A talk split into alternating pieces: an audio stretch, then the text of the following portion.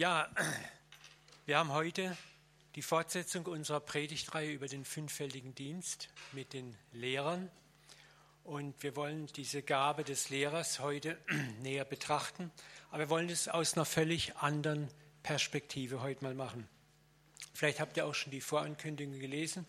Wir haben ja in der CZK verschiedene Gruppen gegründet, in denen diese Gaben des fünffältigen Dienstes trainiert, geschult und ausgeübt werden können und erweitert werden können. Und wir haben unter anderem auch eine Gruppe, wo wir Menschen trainiert und geschult haben, der Benny und ich, die spüren, ich habe so die Gabe des Lehrens und wir haben sie dort ein bisschen trainiert, instruiert und ja, aufgepeppt. Und wir haben gedacht, es wäre heute eine tolle Sache, wenn wir von dem Dienst des Lehrers sprechen, diese drei Menschen mal zu hören, was Gott in ihr Herz reingelegt hat. Wir werden jetzt über das Thema Pfingsten ein bisschen drei Impulse von drei jungen Lehrern hören und ich möchte euch herzlich bitten, habt ein weites Herz, habt Wohlwollen, habt Freundlichkeit. Ich glaube, für alle drei ist es das erste Mal, dass sie im Kontext einer Predigt sprechen werden. Ermutigt sie und ich freue mich schon ganz riesig drauf. Aber bevor wir jetzt die drei nach vorne bitten, möchte ich kurz noch einen Überblick geben über die Perspektive, was ist ein Lehrer eigentlich? Kürzlich oder kurz gefasst, ich versuche es kurz zu machen, sind Lehrer Menschen, die Gott befähigt hat, komplexe geistliche Wahrheiten praktisch, nachvollziehbar und im biblischen Kontext zu vermitteln. Also Leute, die in der Lage sind, komplexes Wissen ansprechend zu vermitteln. Vor allem sollten sie Leute sein, das ist das, was ich immer als ganz wichtig empfinde. Ein Lehrer sollte nicht jemand sein, der aus der Theorie für die Theorie spricht. Man kann sich ja heute über Bücher und CDs und YouTube alles Mögliche an Wissen aneignen. Und es gibt leider auch viele Lehrer, bei denen man schon nach den ersten drei Sätzen den Eindruck hat, das ist zwar irgendwie sachlich richtig, was er sagt, aber du hast nicht das Gefühl, dass er das selber erlebt hat. Und ich denke, ein guter Lehrer sollte einfach über das, was er lehrt, auch Erlebnisse gehabt haben. Und dazu gehören unter anderem auch Zerbrüche, Lebensbrüche, Lebensgrenzen erfahren zu haben, zu erfahren haben, dass nicht alles immer so schön steil bergauf geht. Weil sonst bist du ganz schnell jemand, der von der Theorie redet, wo er selber nie das Gegenteil erlebt hat. Wir sollten niemals als Lehrer aus einer gewissen Wissensarroganz oder Besserwisserei lehren, sondern immer aus dem Zerbruch auch lehren. Zu sagen, okay, ich habe auch meine Grenzen erfahren und als Lehrer vielleicht auch mal über diese Grenzen sprechen, weil das macht dich authentisch. Paulus war so jemand, der auch gesagt hat, wie er diesen, diese Bibelstelle erwähnt, wo er zerbrochen wurde, wo er dreimal zum Herrn gefleht hat über eine Sache, die ihn mächtig gebordert hat und Gott sagt zu ihm, hey, lass dir an meiner Gnade genug sein. Meine Kraft ist in deiner Schwachheit mächtig. Und ich finde es sehr beachtlich, dass Paulus darüber spricht, dass er selber Schwachheit an seinem Leibe trägt, für die die einzigste Antwort nur immer die Gnade Gottes ist. So, vor allem sollten diese Dinge nicht von Anfang an da sein. Wir erwarten von keinem Lehrer, dass er von Anfang an fit und perfekt ist. Ich habe als junger Lehrer auch angefangen, aus Besserwisserei und einer gewissen Wissensarroganz zu lehren. Und man kommt sich dann schon toll vor, wenn man da vorne steht so, und alle hören einem zu. Aber das Schicksal schleift dich dann und macht dich zu dem, was du dann irgendwann mal wirklich bist. Ich möchte Römer 15, 18 kurz zitieren. Dort sagt Paulus auch, ich würde niemals wagen, von etwas zu reden, was nicht Christus durch mich gewirkt hat. Nochmal, ich würde niemals wagen, von etwas zu reden, was nicht Christus durch mich gewirkt hat. Also hier haben wir diese Praxis des Lehrers, auch von dem zu reden, was Christus durch uns gewirkt hat. Einmal das, über das wir lehren, wo wir sagen, das habe ich mit Christus erlebt. Wir haben heute Morgen wieder oder vorhin beachtliche Zeugnisse gehört. Das sind Dinge, wo du mit Christus Sachen erlebst, über die kannst du auch reden. Weiter sollte ein Lehrer nicht nur in ausgetrockneten theologischen Allgemeinpfaden wandeln. So, Gott ist gut und lies die Bibel, bet jeden Tag, wenn du wachsen willst. So diese Allgemeinplätze, die jeder kennt. Hast du schon mal erlebt in der Predigt, du hörst zu und du denkst, na gut, das ist ja nicht falsch, ich weiß es ja alles, aber es hilft mir nichts. Es hilft mir in dem Moment nicht. Also auch als Lehrer schauen, was sind denn Allgemeinplätze, die zwar sachlich richtig sind, aber gar nicht zu sagen, wie komme ich denn dahin? Nehmen wir das simple Kinderlied, lies die Bibel, bete jeden Tag, wenn du wachsen willst. Ne? Wie kann ich denn auch darüber zum Beispiel lernen, die Bibel so zu lesen, dass es Spaß macht? Zu beten, dass es Spaß macht. In die Tiefe reingehen des Bibellesens, in die Tiefe des Betens. Und das erfordert wiederum, dass du es selber erlebt hast und nicht nur in Stereotypen lebst, die du dann weitergibst. Deswegen möchte ich auch jeden, der Lehrer sein möchte, ermutigen, auch das Angelernte, was du hörst, immer wieder neu zu hinterfragen, biblische Wahrheiten, scheinbare Wahrheiten zu hinterfragen, immer wieder mal neu zu hinterfragen. Ist das, was ich da lehre oder lerne, auch wirklich so? Gibt es eine tiefere Schicht an Wahrheit? Gibt es tiefere Schichten der Erkenntnis? Jesus, Paulus und auch viele bekannte Lehrer waren solche tiefschichtigen Lehrer. Jesus hat in die Tiefe hineingelehrt. Er hat oft nicht nur oberflächlich das Wort gelehrt, sondern ging in die Tiefe des Wortes. Möchte euch das mal in Matthäus 7, 28 vorlesen. Als Jesus seine Rede zum Volk beendet hatte, war die Menge überwältigt von seiner Lehre. Denn er sprach in Vollmacht ganz anders als ihre Gesetzeslehrer. Das waren auch die Gesetzeslehrer, waren trainierte Theologen, die das Gesetz trainiert, gelernt und auf Schulen angeeignet hatten, sich dieses Wissen. Und Jesus, von dem man weiß, dass er niemals eine theologische Ausbildung hatte, sprach aus dem Leben für das Leben. Er sprach in Gleichnissen, in Bildern, in Geschichten, die die Menschen verstanden. Und das ist ein Hammers Zeugnis. Ne? Die Leute waren überwältigt von seiner Lehre, denn er sprach in Vollmacht. Nicht nur, weil er Gott im Fleisch war, sondern auch die Art, wie er kommunizierte, war voller Macht, weil er aus dem Leben für das Leben sprach. Weiter ist ein Lehrer auch jemand, der die Schrift nicht nur dem Buchstaben nach kennt, sondern auch dem Geist nach kennt. Paulus sagt es ganz klar, der Buchstabe tötet. Da sind wir nochmal bei dem, wenn ich die Bibel nur als Buchstabenwort lehre, dann wird es auch für die meisten Zuhörer eher langweilig und auch tödlich sein. Aber das Tricky am Lehrersein ist auch in die geistigen Tiefen des Buchstabens hineinzuwachsen. Das braucht Zeit und die Zeit sollte er haben, euch auch nehmen. Ich finde es sehr stark, wie Jesus immer wieder das Wort in Tiefen lehrte, auch den Menschen gegenüber, die weit über das hinausgingen, was der Buchstabe so von sich gab. Ihr kennt ja alle die Geschichte mit der Steinigung wo die Steinewerfer Jesus sagen, was liest du, was steht im Gesetz geschrieben. Ne? Das Wort wörtliche war, der Ehebrecher ist zu steinigen. Und Jesus interpretiert dieses Gesetz in einer ganz anderen Weise, dass am Schluss die Steinewerfer ihre Steine wegwerfen. Und das ist die Kunst des Lehrens, die tiefen Schichten des Gesetzes, die tiefen Schichten des Textes zu erkennen, vom Heiligen Geist geführt zu lehren. Ich möchte diesen kurzen Überblick abschließen mit einem Vers über ein Lehrerprofil, das eigentlich alles beinhaltet. Vielleicht habt ihr den gar nicht mehr so gelesen. Aber in der Apostelgeschichte 1824 wird ein Lehrer beschrieben, der all das so in sich vereint. Inzwischen war ein Jude namens Apollos nach Ephesus gekommen. Er stammte aus Alexandria und war ein gebildeter, wortgewandter Mann, der eine umfassende Kenntnis der Heiligen Schrift besaß. Also es ist interessant, ein Lehrer, gebildet, wortgewandt und umfassende Kenntnis der Heiligen Schriften. Außerdem in der Lehre des Herrn unterwiesen war, den Herrn kannte. Er sprach mit glühender Begeisterung, belehrte seine Zuhörer genau über das Leben von Jesus. Also auch noch so ein Aspekt, bist du begeistert von dem, was du lehrst? Hat es dich ergriffen, erfasst, bewegt es dich? Und er belehrte die Zuhörer genau über das Leben Jesu, obwohl er keine andere Taufe als die des Johannes kannte. Ne? Er war also noch nicht mal Geist erfüllt, aber trotzdem war schon der Geist in so einer starken Weise auf ihn. Und dann wird er freigesetzt durch das Ehepaar Ananias, nee, wie hießen sie nochmal, die, ist jetzt egal, genau, und da heißt es, dass er dann nach Achaia kommt und dort in Achaia mit seiner besonderen Gabe den Gläubigen eine große Hilfe sah. In öffentlichen Gesprächen widerlegte er den frommen Juden und bewies ihnen an der Schrift, dass Jesus der Messias war. Also siehst du hier die Lehrgabe in ihrer vollen Entfaltung, Wortgewandtheit, Bildung, umfassende Kenntnis der Heiligen Schrift, begeistert sein, Jesus kennen. Und ich freue mich, dass wir jetzt drei junge Lehrer haben, die das auch so in sich schon vereinen, denke ich. Und ich möchte euch nach vorne bitten, kommt ihr nach vorne mal. Und ich möchte kurz noch euch freisetzen, euch segnen.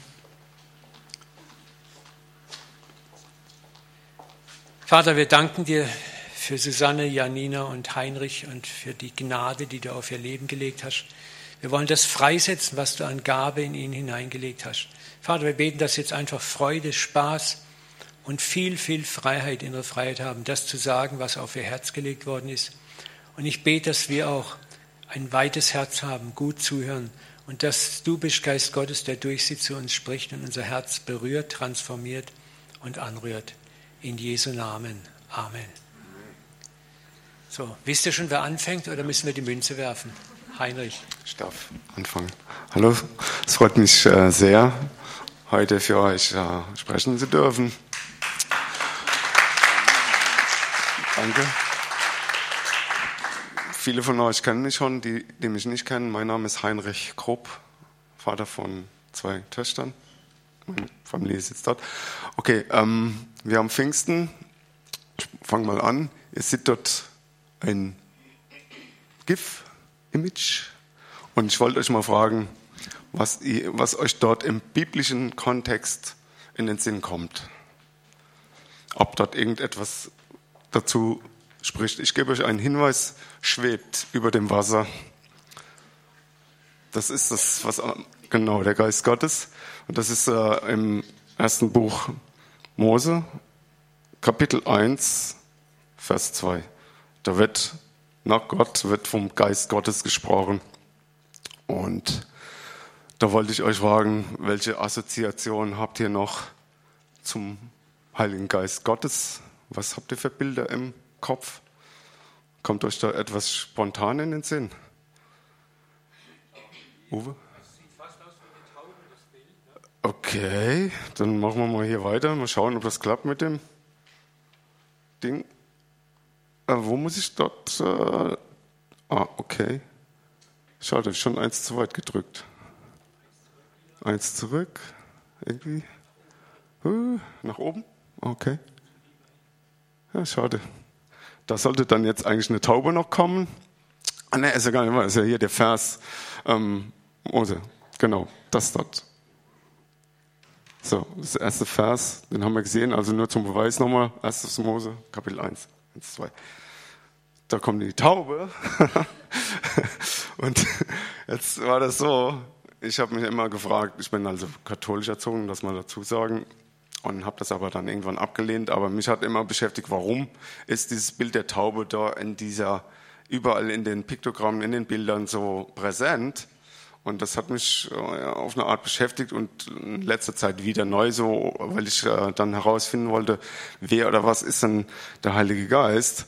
Und warum die Taube ist, das gibt, ergibt sich aus dem Vers, der dort im Johannes Evangelium 1,32 äh, kommt. Und dort hat er geschrieben, und Johannes zeugte und sprach, schaute den Geist wie eine Taube aus dem Himmel herniederfahren und er blieb auf ihm. Also das Problem ist, ähm, viele denken, dass der Geist die Taube sei, aber das stimmt nicht, meiner Meinung nach, sondern da steht explizit wie eine Taube. Das heißt, das ist nur eine Art Vorstellung von dem, wie der Geist herniedergefahren ist. Okay.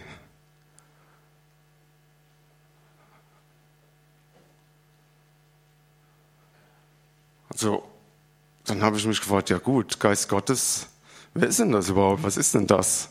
Und das hat mich also beschäftigt.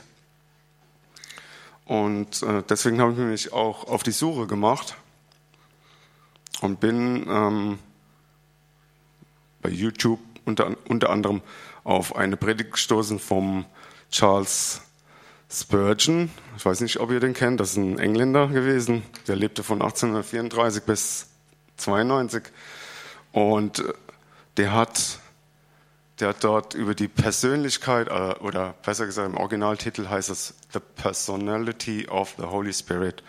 Wow. Und das hat mich beschäftigt und das habe ich mir angehört und das war sehr, mm, sehr inspirierend. Gut, aber ich kann natürlich nicht das wiedergeben, was ein Spurgeon predigt. dafür bin ich so klein, ich muss auch auf die Zeit schauen irgendwie, ich habe nicht so viel Zeit. Deswegen ist das, was ich euch mitteile, eine sehr vereinfachte Variante. Und deswegen möchte ich euch erstmal nur die Begriffe definieren, Geist, Heilig und Persönlichkeit. Und zwar ist der Geist definiert als denkendes Bewusstsein, Verstandeskraft, Verstand oder sogar Genie. Und heilig sollte da kommen. Heilig bedeutet göttlich vollkommen, verehrungswürdig, besitzt durch den göttlichen Bezug eine besondere Weihung und dann noch die Persönlichkeit oder Person ist ein Geschöpf, jemand, ein Individuum, ein Element, Charakterwesen, Figur oder Gestalt, so wie zum Beispiel der Baymax kann eine Persönlichkeit haben oder ist eine Person. Per Definition. Gut.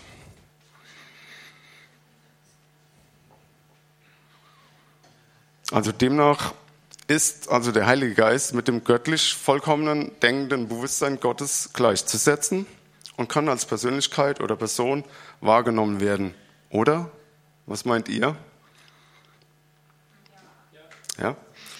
Also wer oder was ist der Geist Gottes? Lasst uns das hier mal anschauen, was die Bibel dazu meint. Also die gibt nämlich Hinweise auf Charakter und Wesenszüge des Heiligen Geistes. Die finden sich in Bibelstellen, bei denen der Heilige Geist redet und Menschen auswählt, seine Meinung äußert, Gaben verteilt, seinen Willen zeigt, offenbart, was er weiß und erforscht, Menschen in ihren Aufgaben leitet, Dämonen austreibt und sich jedem auf seine persönliche eigene Art zeigt. Ja. Es sieht also effektiv so aus, als hätte der Heilige Geist eine eigene Persönlichkeit. Wow, finde ich gut. Und im Johann, also was man vielleicht noch erwähnen sollte, ist, warum immer Johannes, das ist auch der Spurgeon, weist speziell auf das Johannesevangelium hin. Der Johannes ist ähm, der, also so heißt es, der Lieblingsjünger von Jesus gewesen. Und ähm, der war der Bruder von Jakobus. Und Jesus nannte die beiden die Donnersöhne. Also der hatte noch einen Übernahme. Da muss also eine äh, spezielle Beziehung gewesen sein. Und der Johannes ist auch ein, einer der Jüngsten, der relativ früh mit dem Jesus unterwegs war und auch eigentlich derjenige, der bis am allerlängsten noch bis in die äh, 100 Jahre nach Christus gewirkt hat. Also der war ziemlich lang damit unterwegs. Und der hat gesagt, der, also ich zitiere die Elberfelder Version von 1905, das ist wichtig, weil das ist der springende Punkt, wo ich hinaus will. Und da heißt es, und ich werde euch den Vater bitten und er wird euch einen anderen Sachwalter geben, dass er bei euch sei in Ewigkeit. Und das bedeutet, dass der Heilige Geist also unser Sachwalter auf der Erde ist. Und es geht weiter.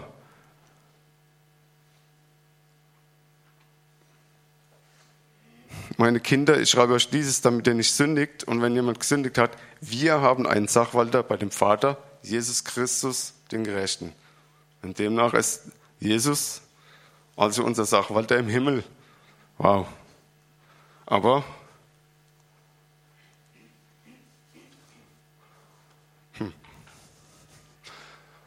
Wer da was ist ein Sachwalter? Wer weiß das?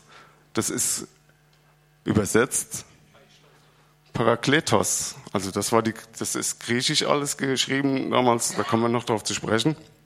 Ähm, also ich habe es nicht gewusst, was ein Sachwalter ist, nicht direkt, habe mir was ausgedacht, aber mh, mh, hm, mit dem Denken ist das so eine Sache. Da sollte man immer äh, mal schauen, ob man nicht noch bessere mh, hm, Ressourcen findet, die einem, die einen, bitte? Aha. Ja, ja, es gibt viele. Geben. Da komme ich jetzt gleich drauf zu. Also, ich habe mal nachgeschaut, wie, wie denn das mit dem Sachwalter überhaupt zustande kam. Und äh, dann fand ich bei, äh, deswegen bin ich ähm, auf Wikipedia gegangen und habe geschaut, was denn, äh, warum die Elberfelder Bibel entstanden ist oder wieso die entstanden ist, woher die kommen, was das bedeutet. Und dort, ich versuche das mal so relativ kurz zu fassen. Äh, die ist also 1855 erstmals erschienen und, äh, und die äh, hat im Laufe der Zeit wegen ihrer begriffsnahen Übersetzungsweise und Texttreue viele Freunde gewonnen. Die Wörtlichkeit der Übersetzung hat in ihr Vorrang vor sprachlicher Genauigkeit. Und die ist, ähm, Moment, muss das hier ablesen?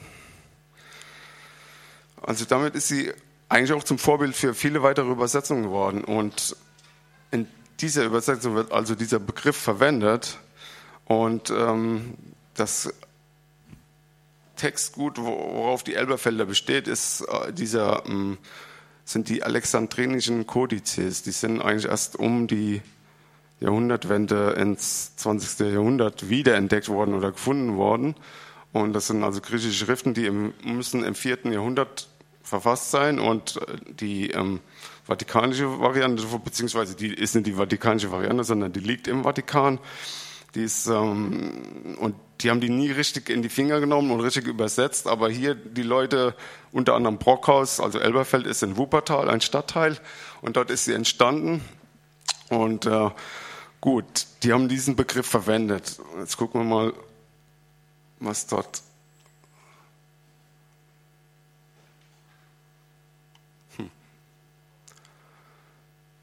Ich habe dann versucht, das. Moment, ich muss mal hier schauen. Gut, ich sage noch etwas zu der Elberfelder. Die ist also ausgangstextorientiert und das Ziel war, den Originaltext der biblischen Schriften möglichst unverfälscht und mit möglichst wenig theologischer Interpretation wiederzugeben. Und die Nähe zu den Sprachen der Urtexte Hebräisch, Aramäisch und Griechisch bringt dadurch eine gewisse Entfernung von einem eingängigen Deutsch mit sich und führt in den ersten Ausgaben zu sprachlichen Härten, haben die geschrieben. Ähm, aber die haben dann damals Paraklet als Sachwalter übersetzt. Und äh, die statistische Betrachtung, die ich jetzt gemacht habe noch, ich habe mal gezählt, wie, wie, wie ist es denn in den anderen Bibeln, also in der Gant, in der Hoffnung für alle und der neuen Genfer Übersetzung, wird an dieser Stelle, wo äh, dieser Sachwalter hauptsächlich äh, herkommt, also aus dem Johannes 14, Vers 16, da wird Helfer genannt. Und der ist dann in den Bibeln 50 Mal zu finden. Und in der Lutherbibel äh, wird dort als Paraklet der Tröster genannt. Und insgesamt ist es in der Lutherbibel 15 Mal verwendet, der Begriff. Und in der Schlachter ist es der Beistand. Da wird er sechsmal verwendet. Insgesamt. Und in der Elberfelder ist es nur genau fünfmal der Sachwalter. Das hat mir zu denken gegeben, dachte ich mir, wow, der hatte ganz, ganz prägnant etwas damit sagen, weil das genau dieser Begriff dort verwendet wurde.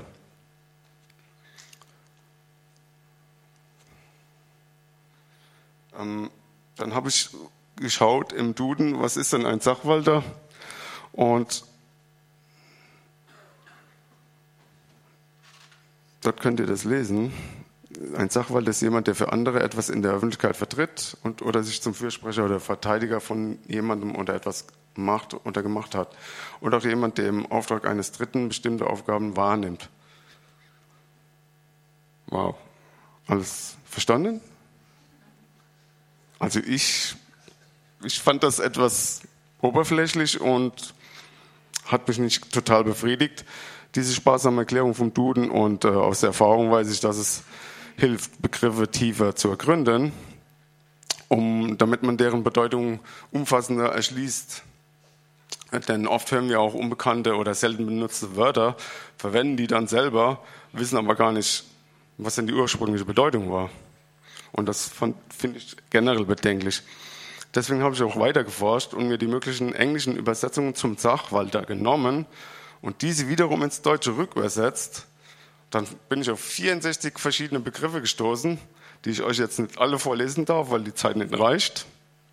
Deswegen habe ich das wieder eingedampft auf ein Viertel davon.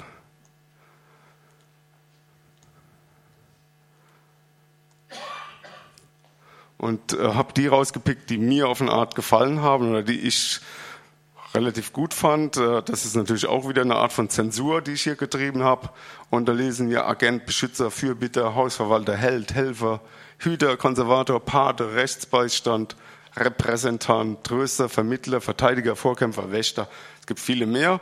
Und das spricht ja für den einen oder anderen dann auf seine eigene Art und Weise. Und äh, deswegen komme ich relativ jetzt zur Schlussfolgerung die da heißt, dass der Heilige Geist also eine Person bzw. Persönlichkeit mit ausgezeichnetem göttlich vollkommenen Charakter und Wesen ist und von Jesus und dem Vater eingesetzt und repräsentiert beide in unserem irdischen, weltlichen Dasein. Und wenn wir also im Heiligen Geist getauft sind, dann dürfen wir ihn zu unserem persönlichen Sachwalter anerkennen. Ähm, haben wir noch Zeit? Eine Minute? Deswegen empfehle ich euch Folgendes, dann bin ich auch fertig.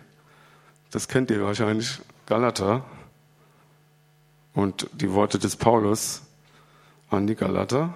Hey, lasst also euer Leben von Gottes Geist bestimmen. Wenn er euch führt, werdet ihr allen selbstsüchtigen Wünschen widerstehen können. Und wenn ihr euch von Gottes Geist regieren lasst, seid ihr den Forderungen des Gesetzes nicht länger unterworfen. Das heißt, dass unsere geistige Gefangenschaft damit ein Ende erfahren kann, weil Gottes Geist diese Ketten sprengt. Halleluja. Amen.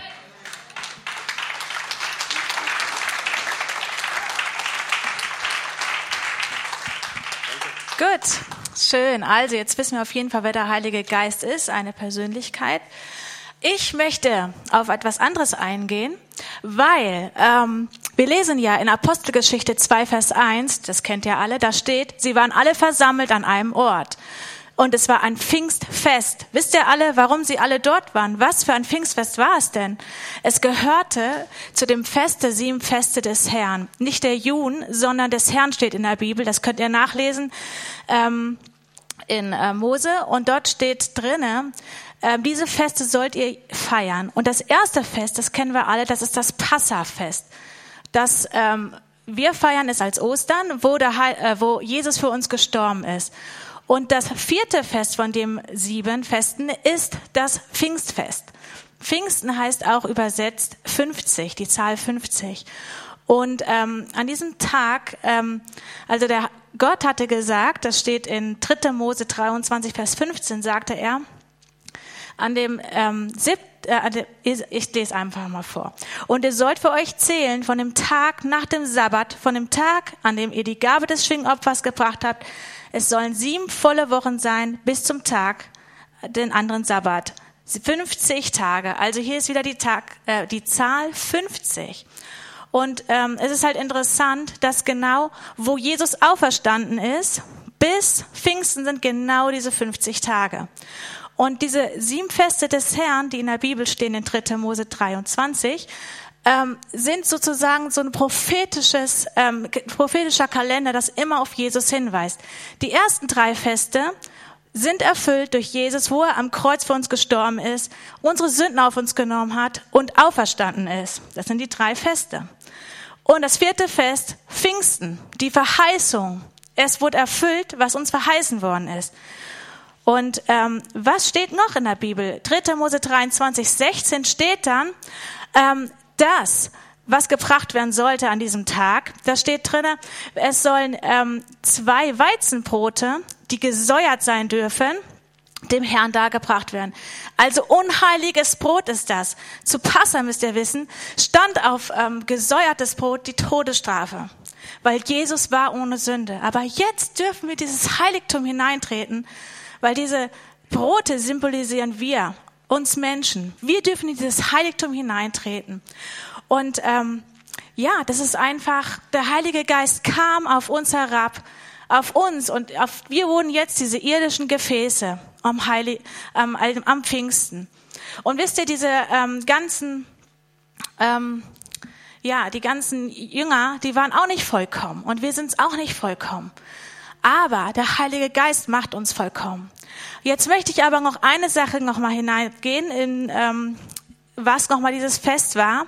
Das erste Mal wurde ja gefeiert ähm, Passa, als das Volk Israel aus Ägypten herausgezogen ist. Und Pfingst, äh, Pfingsten genau wurde das erste Mal gefeiert, als sie am Berg Sinai ankommen. Das sind genau von Passa, Auszug Ägypten, 50 Tage. Das finde ich sehr interessant.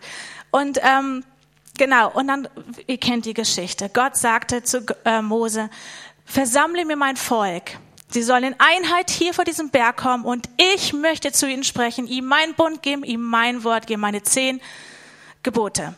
Und ähm, sie kam und Feuer kam auf diesen Berg herab. Und es stand auch, äh, man hörte einen Hornschall, so richtig so, uh, und es wurde immer lauter und lauter. Und diese Menschen hatten Angst. Natürlich, die Erde bebte. Da würde ich auch Angst kriegen, ja. Und dann aus diesem Feuer kam eine Stimme. Sie sahen es nicht, aber sie hörten es. Und dieses Volk, sie standen vom Ferne, aber sie hörten es. Und ähm, wisst ihr, es steht in Hebräer 12, Vers 29 steht, unser Gott ist ein verzehrendes Feuer. Und Gott war in diesem Feuer. Und jetzt kommen wir, das möchte ich jetzt kurz, dass es auch dort steht, Apostelgeschichte 2, Vers 2. Okay, und es steht, warten wir ganz kurz, oder ich sag's auch, ihr kennt die, ähm, die Stelle. Und plötzlich, ja, jetzt ganz plötzlich kam vom Himmel ein Brausen. Und wenn man eine andere Übersetzung guckt, steht da auch ein Tonschall, ein Schall, ein Hu. Kommt euch das bekannt vor? Das erste Pfingsten war an dem Berg und jetzt hier, wo der Heilige Geist kommt, 1500 Jahre ungefähr später, kam wieder diese gewaltige Naturerscheinung. Und diesmal kam Feuer aus Himmel, aus dem Himmel herab, kam wie Zungen auf jeden Einzelnen. Und dieses Feuer zündete diese Jünger an. Und wisst ihr, jetzt in Hesekiel 11, Vers 19, da können wir sehen, ja, Gott hatte damals gegeben am Berg Sinai die Tafeln, da wo die Gesetze drinnen stehen, die steinernen Tafel, an die sollten wir uns halten. Und jetzt, dass der Heilige Geist zu uns kommt, kommt dieses Gesetz in uns hinein. Und der Heilige Geist, ja, da steht, ich aber will euch ein neues Herz geben. Ja, hier steht es ein bisschen anders, als ich auswendig kenne. Ich aber will ihnen ein eigenes Herz geben und einen neuen Geist in eure Brust legen und will das steinere Herz aus eurem Leib nehmen und ihnen ein fleischeres Herz geben. Warum gibt er uns das? Hier steht die Antwort, damit sie meinen Geboten wandeln können und meine Rechte beachten und sie tun. Und sie sollen mein Volk sein und ich will ihr Gott sein. Und der Heilige Geist ist da, um uns das dabei zu helfen. Diese zehn Gebote, sie waren schwer zu halten für dieses Volk. Sie hatten es gehört, Mose war da auf dem Berg für 40 Tage, 40 Nächte. Und was machen sie daraufhin? Sie sündigten sofort. Hey, da steht, sie hörten nur diese Stimme, aber sie standen von ferne. Sie waren noch nicht ganz ergriffen. Und jetzt diese Jünger, sie hatten Jesus kennengelernt, sie hatten eine Beziehung zu ihm. Und jetzt kam der Heilige Geist und sie wurden erfüllt. Deswegen, wir können jetzt mit dem Heiligen Geist und durch die Gnade Jesus können wir diese Gebote halten. Deswegen ist er da. Und das finde ich so schön. Der Heilige Geist befähigt uns. Und Jesus hatte auch gesagt in Johannes 14, 26, dass er uns den Beistand senden wird. Und der wird uns lehren und wird uns an alles erinnern. Hey, das finde ich so super. Er ist da. Und wisst ihr, was noch interessant ist? Interessant ist, diese Jünger, sie versteckten sich noch. Sie waren noch ganz klein und sie dachten, ach, jetzt ist Jesus weg, er ist in den Himmel hoch. Aber er, sie warteten, sie hatten auch eine Erwartung, denn sie wussten eigentlich, hey, dieses Fest kommt, dieses Pfingstfest, und sie hatten eine Erwartung. Und was ich noch sagen möchte, die Juden feiern auch dieses Fest und sie versprechen zu ähm, Passa, versprechen sie ihren Kindern, hey, in 50 Tagen zum Pfingstfest gibt's ein Geschenk. Das versprechen die Väter ihren Kindern. Und das hat Gott uns auch versprochen. Und dieses Geschenk kam genau um Heiligen Geist. Der Heilige Geist kam am Pfingsten zu uns. Und das finde ich so super. Und wisst ihr, was noch toll ist? 3000 Menschen wurden durch diese Predigt von Petrus, wurden errettet weil er so voller Feuer wurde, so voller Leidenschaft und erfüllt war vom Heiligen Geist. Vorher, er war so menschenfürchtig, er hat sich versteckt und hatte immer Angst und jetzt, er ist einfach in dieser Kühnheit gewandelt. Und wir wenn man mal die Parallele sieht, was passiert äh, ist zu dem ähm, Berg Sinai, als das Volk sündigt hatte, das Volk Israel, sind 3000 Menschen gestorben. Und jetzt sehen wir hier im Neuen Testament, Apostelgeschichte, 3000 Menschen wurden errettet, weil der Heilige Geist überführt hatte. Da sehen wir richtig, der Buchstabe tötet, aber der Geist, der macht lebendig. Und das finde ich einfach super. Eine Sache habe ich noch, dann bin ich auch schon fertig, meine Lieben. Aber dieses Feuer, ja, das kommt ja hier so oft drin vor. Und dieses Feuer repräsentiert Gegenwart Gottes. Und wie, ich hatte es vorhin schon gesagt, ihr könnt es auch nachlesen in der Bibel. Gott kam und sprach aus diesem Feuer. Er ist dieses verzerrendes Feuer. Und als die Stiftshütte gebaut wurde und als Gott einzog in die Stiftshütte, hatten sie ein Brandopfer dargebracht. Er kam mit diesem Feuer und verzerrte dieses Brandopfer. Als der Tempel Salomos gebaut wurde und Gott einzog, Gott kam mit Feuer und verzerrte dieses Brandopfer. Was passierte jetzt zu Pfingsten?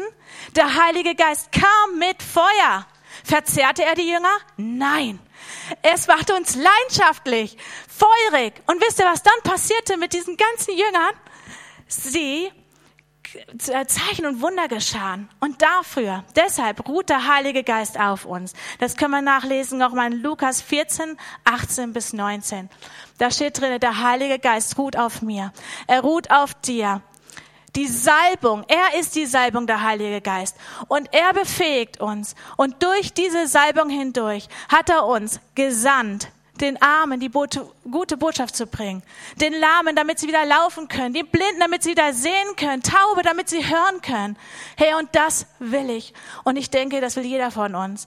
Und nachdem Susanne gleich noch ihr Thema sagt, möchte ich einfach jeder, der sich danach ausstreckt, nach diesem Feuer und dieser neuen Leidenschaft und dass der Heilige Geist uns echt füllt und uns zu diesem lebendigen Wasser macht, der darf danach mit mir zusammen nochmal beten. Aber jetzt gebe ich einfach nochmal Susanne das Mikrofon. Danke fürs Zuhören.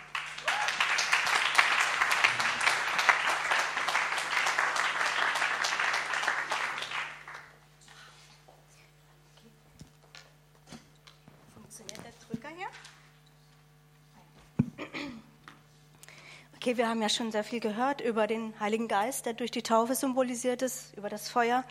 Und in meinem Teil soll es jetzt äh, vor allem darum gehen, was bedeutet Pfingsten für die Gemeinde und damit für uns heute. Und ich beginne mit dem Pfingsterlebnis und Janina ist ja schon auf die Bibelstelle eingegangen. Ich lese jetzt, ähm, deswegen hebe ich jetzt nur noch mal einen Vers hervor. Da heißt es in Apostelgeschichte 2, Vers 3, und es erschienen ihnen zerteilte Zungen wie von Feuer und sie setzten sich auf jeden einzelnen von ihnen. Ähm, Moment.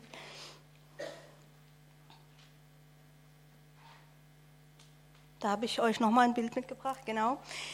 Ähm, Reinhard Bonke hat es mal sehr schön ausgedrückt, wie ich finde. Der hat gesagt, jemand im Himmel muss alle Köpfe gezählt haben und für jeden Einzelnen eine Flamme vorbereitet haben. Und ähm, ja, ich finde es einfach sehr schön ausgedrückt und man sieht es hier auch im Bild dass über jeder anwesenden Person eine Feuerzunge ist und dass niemand ausgespart worden ist. Und ähm, über der Versammlung sieht man auch die Hände von Jesus. Und ja, Jesus ist es, der mit dem Heiligen Geist tauft. Denkt dran, was Johannes der Täufer gesagt hat. Ich taufe euch mit Wasser zur Buße, der aber nach mir kommt, wird euch mit Feuer und Heiligem Geist taufen. Und direkt nach dem Pfingsterlebnis hat Petrus das Geschehen mit folgenden Worten erklärt. Apostelgeschichte 2, 16 bis 18. Dies ist es, was durch den Propheten Joel gesagt ist.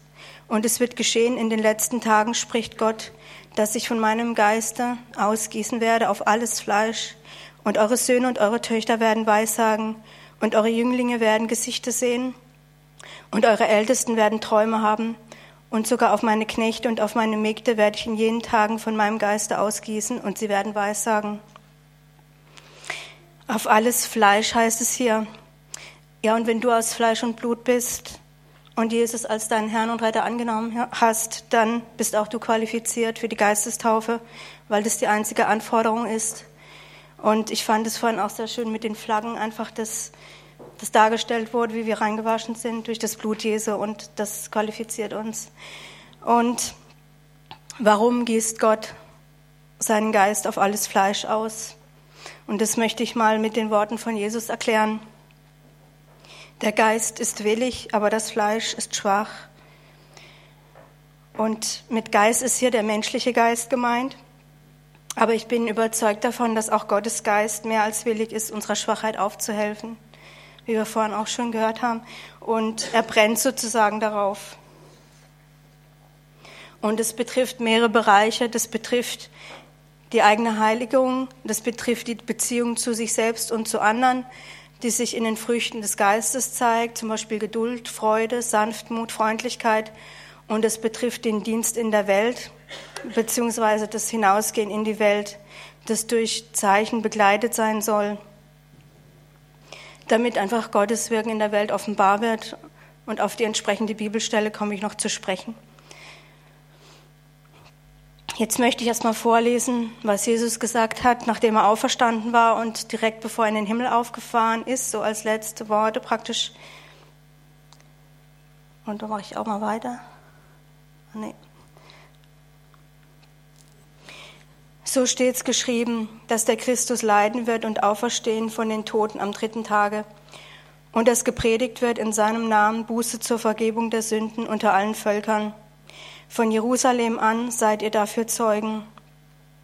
Und siehe, ich sende auf euch, was mein Vater verheißen hat. Ihr aber sollt in der Stadt bleiben, bis ihr angetan werdet mit Kraft aus der Höhe. Die Jünger, die haben sich ja ängstlich versteckt erstmal und die sollten aber Jesu Zeugen sein und die sollten jetzt aber nicht einfach losziehen, sondern die sollten in der Stadt bleiben, bis sie mit Gottes Kraftausrüstung angetan werden. Und Jesus drückt es nicht als Option aus, sondern als Gebot. Bleibt in der Stadt, bis ihr ausgerüstet werdet mit Kraft aus der Höhe. Und das Wort Kraft, das hier gebraucht wird, ist das griechische Wort Dynamis, von dem auch das Wort Dynamit stammt. Und so wie Dynamit eine explosive Wirkung hat, wenn man es anwendet, so bedeutet es auch Dunamis Vermögen, eine Veränderung herbeizuführen und bezeichnet die Gott innewohnende, wunderwirkende Kraft. Und es ist dieselbe Kraft, die Jesus von den Toten auferweckt hat. Und diese Kraft möchte Gott dir und mir in der Geistestaufe geben und uns damit ausrüsten. Und er tut es auch. Und da gibt es nur ein Problem. Wir müssen dieser Kraft auch Raum geben. Und da schließe ich mich absolut mit ein. Auch wenn wir die Geistestaufe empfangen haben. Reden wir mal allgemein über die Geistesgaben. Und wer mehr über die einzelnen Gaben wissen möchte, der kann in 1. Korinther 12 nachlesen. Ich habe da eine Theorie, was die Verteilung der Geistesgaben angeht. Und vielleicht stimmt es nicht immer, aber es ist eine Beobachtung. Und zwar habe ich beobachtet, dass oft die Menschen, die mit besonders vielen Geistesgaben ausgerüstet sind, gleichzeitig die sind, die sich auch bildlich gesprochen aufs Wasser begeben und notfalls auch bereit sind, sich zum Deppen zu machen. Und das ist eigentlich auch ganz logisch, weil die Gaben sind ja dazu da, dass man sie gebraucht. Und was nützt einem eine Kampfausrüstung, wenn man nicht bereit ist, in den Kampf zu ziehen? Und je mehr man die Gaben gebraucht, die Gott einem gegeben hat, desto mehr wächst man da rein und lernt dazu und man lernt die Art, wie Gott zu einem persönlich spricht, immer besser kennen. Und da möchte ich was Persönliches erzählen. Ähm, Gott hat vor vielen Jahren angefangen, mir prophetisch Dinge zu zeigen, die passieren könnten. Das äh, war noch lange vor meiner Geistestaufe. Und beim ersten Mal ging es ähm, um das Sterben einer mir nahestehenden Person. Und als mir bewusst wurde, dass Gott mir das durch zwei Träume vorher gezeigt hatte, hat mir das erstmal Angst gemacht und ich wusste nicht, wie ich damit umgehen sollte. Und erst einige Jahre später, nachdem ich dann auch die Geistestaufe erlebt habe, habe ich erkannt, welche guten Absichten Gott damit hat, dass er in seiner Liebe vor Dingen warnt. Ja, und das können drohende Katastrophen sein, das können Prophet, äh, persönliche Dinge sein. Und er gibt dadurch die Möglichkeit, im Gebet vereinander einzugreifen. Und dafür bin ich sehr dankbar geworden. Und im ersten Fall hat Gott durch Träume zu mir gesprochen. Meistens spricht er durch Eindrücke zu mir, die auch manchmal recht leise sind. Und ich habe auch Gott nicht immer auf Anhieb verstanden, gerade wenn es um persönliche Dinge ging und bin dann auch auf die Nase gefallen, weil ich den inneren Eindruck überhört habe. Aber ich versuche dazu zu lernen und gerade wenn mir äh, ohne erkennbaren äußeren Grund eine bestimmte Person in den Sinn kommt oder eine Situation, dann versuche ich mit Gebet darauf zu, zu reagieren. Und inzwischen hat sich schon viele Male bestätigt, positiv, dass das die richtige Reaktion war. Und ich möchte auch euch ermutigen, auf diese manchmal sehr leise Stimme zu hören, wenn Gott euch etwas zeigt, weil der Feind kommt, um zu töten, zu verderben und zu stehlen. Und ähm, ja, Gott hat gute Gedanken über uns und wenn wir das in Situationen hineinsprechen, kann sich vieles zum Guten wenden. Auch die Zungenrede kann, wie ich oft festgestellt habe, ein wundervolles Instrument sein, um Orientierung und Offenbarung und Weisheit zu bekommen und um neue Kraft aufzutanken. Und das mit der Orientierung habe ich im wahrsten Sinne des Wortes erlebt, wenn ich mich zum Beispiel mal verfahren habe und dann habe ich angefangen in Zungen zu beten und das war wie ein göttliches Navi, das mich dirigiert hat und ich kam auf dem schnellsten Weg zum Ziel. Und ich würde am liebsten noch weiter über die Zungenrede sprechen, aber die Zeit reicht nicht aus, weil man könnte über diese Gabe allein schon eine ganze Predigt halten. Was die Gaben und das Reden Gottes angeht, kann der Zugang sehr unterschiedlich sein. Also zum Beispiel der eine hat ein Wort der Erkenntnis, dass jemand Knieschmerzen hat und der zweite hat ein Bild von dem Knie und der dritte spürt im eigenen Knie Schmerz und weiß deswegen, dass jemand Knieschmerzen hat. Und ähm, es ist sicher sinnvoll, dass man diesen Zugang und die Gaben, die man hat, weiter trainiert, indem man darin tätig wird. Auf der anderen Seite möchte ich diejenigen, die die Geistestaufe schon empfangen haben, ermutigen, in Bereiche vorzudringen, in die man sich noch nicht gewagt hat und wo man noch nicht weiß, dass man eine Gabe hat. Weil es geht ja darum, dass Gottes Werk getan wird und vielleicht ähm, ja, ist es mal nötig, einen Toten aufzuerwecken und der mit der Gabe der Totenauferweckung ist nicht da. Und äh, so heißt die Gabe nicht, aber ähm, ja, und dann bist du vielleicht gefragt, tätig zu werden. In Markus 16, 17 und 18 lesen wir, die Zeichen aber, die folgen werden denen, die da glauben, sind diese. In meinem Namen werden sie Dämonen austreiben, in neuen Zungen reden, Schlangen mit den Händen hochheben und wenn sie etwas Tödliches trinken, wird es ihnen nicht schaden. Kranken werden sie die Hände auflegen, so wird es gut mit ihnen. Und es kommt ja im Alltag nicht so oft vor, dass man Schlangen hochheben muss, zumindest nicht bei uns. Und man wird jetzt auch kaum freiwillig was Tödliches trinken. Aber jetzt machen wir weiter. Ah, nee. Ja. Ähm, hier sieht man noch eine andere Übersetzung. Sie werden Schlangen anfassen oder etwas Tödliches trinken können und es wird ihnen nicht schaden. Und durch diese Übersetzung wird deutlich, Gott gibt die Gabe, die wir brauchen, in dem Moment, wo wir sie brauchen. Und es gibt einem Zuversicht. Und Voraussetzung ist aber, dass wir mit Gott in Verbindung bleiben und dass wir uns von Gott gebrauchen lassen möchten. Und die Predigt schließe ich mit den Worten aus Apostelgeschichte 2, 38 und 39. Tut Buße und jeder von euch lasse sich taufen auf den Namen Jesu Christi zur Vergebung eurer Sünden. Und ihr werdet die Gabe des Heiligen Geistes empfangen. Denn euch gilt die Verheißung und euren Kindern und allen, die in der Ferne sind, so viele der Herr, unser Gott, hinzurufen wird. Und ich möchte jetzt auch ähm, euch einladen, diejenigen, die die Geistestaufe noch nicht empfangen haben, wenn wir hier da sind, dass sie einfach nach vorn kommen. Und ähm, hier werden auch Leute sein, die für euch beten und einfach damit ihr das empfangt und auch das, was Janina vorhin gesagt hat. Genau.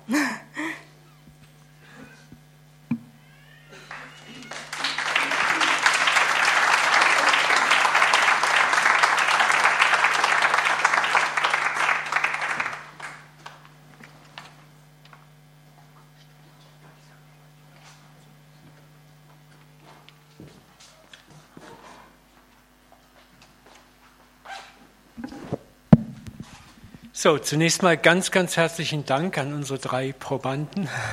Gebt ihnen nochmal einen herzlichen Applaus. Ich finde, es ist schön, dass wir hier einfach auch Räume schaffen können, wo neue Kräfte sich erproben können, neue Leute mal ran können Und ich danke euch vor allen Dingen für euren Mut, eure Hingabe. Ihr habt das ganz toll gemacht. Und wir werden, nachdem Ilka den Gottesdienst abgeschlossen hat, dann hier die Möglichkeit haben, diese Gebetsangebote, die angesprochen wurden, wahrzunehmen. Fühlt euch frei, sie auch nachher nochmal anzusprechen, zu ermutigen. Aller Anfang ist schwer, aber ihr habt einen guten Start hingelegt. Und ich hoffe, dass wir auch weiterhin als Gemeinde Räume schaffen, neue Gaben zu fördern, Menschen zu fördern und dass wir hier nicht nur sonntags kommen, um die perfekt gestylte Predigt zu erleben. Vater, ich möchte nochmal einen Segen über die drei aussprechen, über ihre Gnade, über die Gaben, dass du sie weiterentwickelst in ihnen, dass du uns auch Leidenschaft weiterhin als Leidenschaft Gnade gibst, Menschen zu fördern, sie auch weiter zu fördern und hier immer mehr Männer und Frauen hervorzubringen, die in den Gaben des Geistes wachsen, vorankommen. Ich danke dir auch für die verschiedenen Dienstgruppen hier, die im CZK existieren, die rausgehen, die die Gaben erproben. Danke, dass so viele Räume da sind und ich bete, dass du das reichlich nutzt, Vater, und entwickelt und dass wir immer mehr Zeugnisse hören und Ermutigung erfahren. In Jesu Namen. Amen. Ilka.